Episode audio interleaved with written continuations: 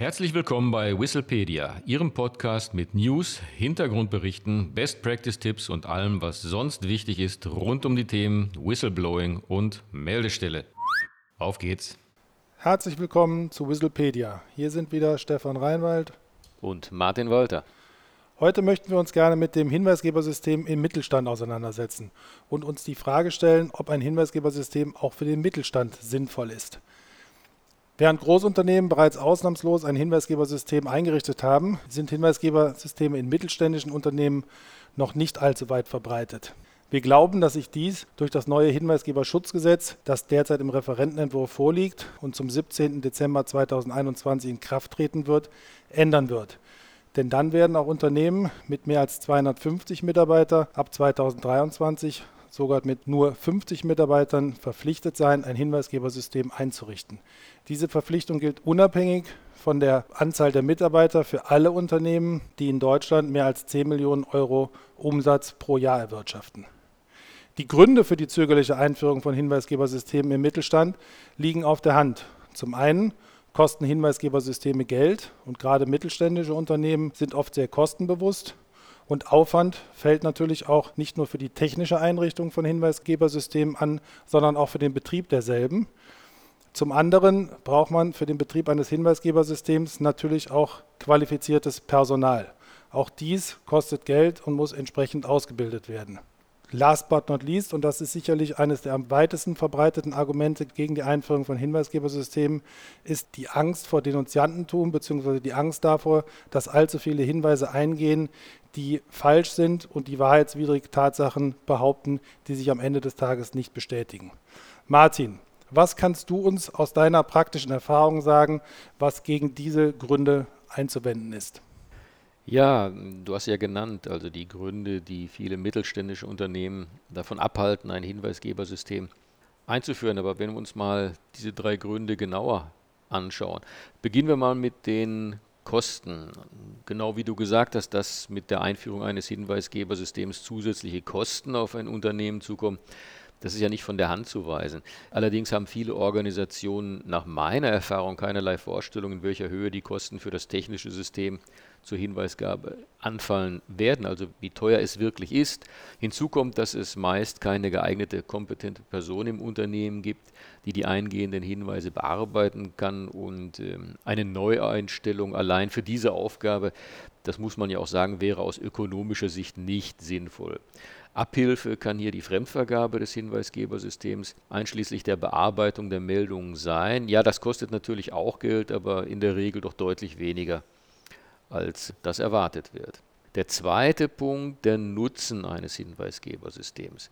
Befragt man Unternehmen, die bereits Erfahrung haben mit dem Betrieb eines derartigen Systems, wovon sie dabei am meisten profitieren, dann wird in aller Regel genannt, dass man frühzeitig auf Fehlentwicklungen im Unternehmen oder in der Dienststelle aufmerksam wird.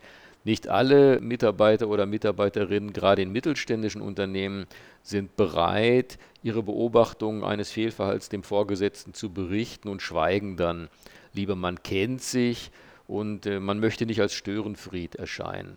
Wenn aber Probleme nicht erkannt werden, das zeigt ja alle Erfahrung, werden sie natürlich auch nicht gelöst und der finanzielle Schaden und der Reputationsschaden wird immer größer. Falls es aber ein formales Hinweisgebersystem gibt, bei dem, wenn vom Whistleblower gewünscht, auch anonyme Meldungen abgegeben werden können, dann sinkt bekanntlich die Schwelle für die Hinweisabgabe deutlich und schadensbegrenzende Maßnahmen können dementsprechend auch frühzeitig eingeleitet werden. Und ein weiterer Vorteil kommt hinzu, an den man vielleicht gar nicht so denkt. Das Fehlverhalten wird durch ein Hinweisgebersystem nicht nur früher aufgezeigt, es wird mitunter sogar verhindert. Das liegt daran, dass Meldungen über Fehlverhalten oft nicht nur den reinen Sachverhalt beinhalten, sondern auch den Namen der beschuldigten Person. Sobald aber die Gefahr der Aufdeckung für potenzielle Täter steigt, erhöht sich natürlich auch die Hemmschwelle, Fehlverhalten überhaupt zu begehen. Und ähm, du hast es angesprochen, es gibt natürlich Fälle, und das kann man auch gar nicht wegdiskutieren, es gibt Fälle, in denen Hinweise bewusst falsch abgegeben werden, aus welchen Gründen auch immer.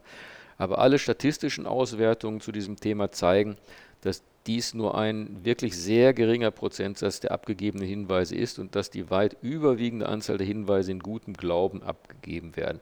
Und das gilt auch für anonyme Hinweise. Also da gibt es gar keinen Unterschied zwischen anonymen und nicht anonymen Hinweisen.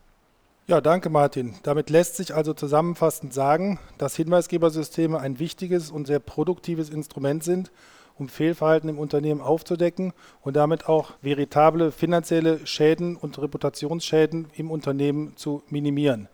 Das gilt nicht nur für Großunternehmen, sondern auch für mittelständische Unternehmen.